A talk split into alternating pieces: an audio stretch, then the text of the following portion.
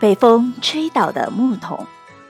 有一个印第安小孩吉姆，为他的父亲看守木桶。每天早晨，他都会用抹布把木桶全部擦干净，然后摆整齐。可是每到晚上，那可气的风就会把木桶吹得东倒西歪。吉姆每天早晨看到被吹倒的木桶后，都非常生气。他决心要好好和风伯伯说说，于是做了一块木板，上面写着：“风伯伯，请不要再吹倒我的木桶了。”父亲看到后笑了笑说：“孩子，你认为风伯伯会听你的话吗？”吉姆肯定地说。如果风伯伯看到我写的话，就一定不忍心吹倒他们呢。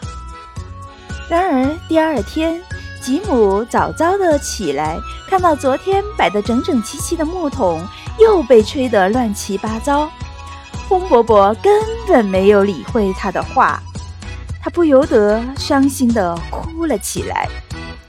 这时，爸爸走过来，轻轻的对吉姆说：“孩子。”既然你没有办法让风伯伯听你的话，那就自己想办法来解决。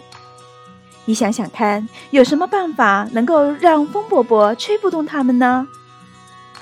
吉姆想了想，在木桶里放东西，风伯伯就吹不倒他们了。嗯，对，你试着在木桶里放些水看看。爸爸笑着说：“傍晚。”吉姆果真按爸爸说的，挑了一桶一桶水倒入到了木桶里，然后就回家睡觉了。第三天天刚亮，吉姆就急切地跑去看木桶。此时他惊奇地发现，木桶依然按照他昨天摆放的顺序，整整齐齐地立在那里。这一次，风没有吹动它们。他高兴地跑去告诉父亲：“我知道了，我们没有办法让风伯伯听话，但可以让木桶听话，那就是加大木桶的重量。”这个故事告诉我们，与其改变别人，不如改变自己。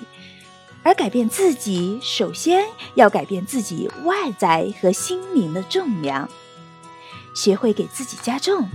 这样才不会被别人打倒。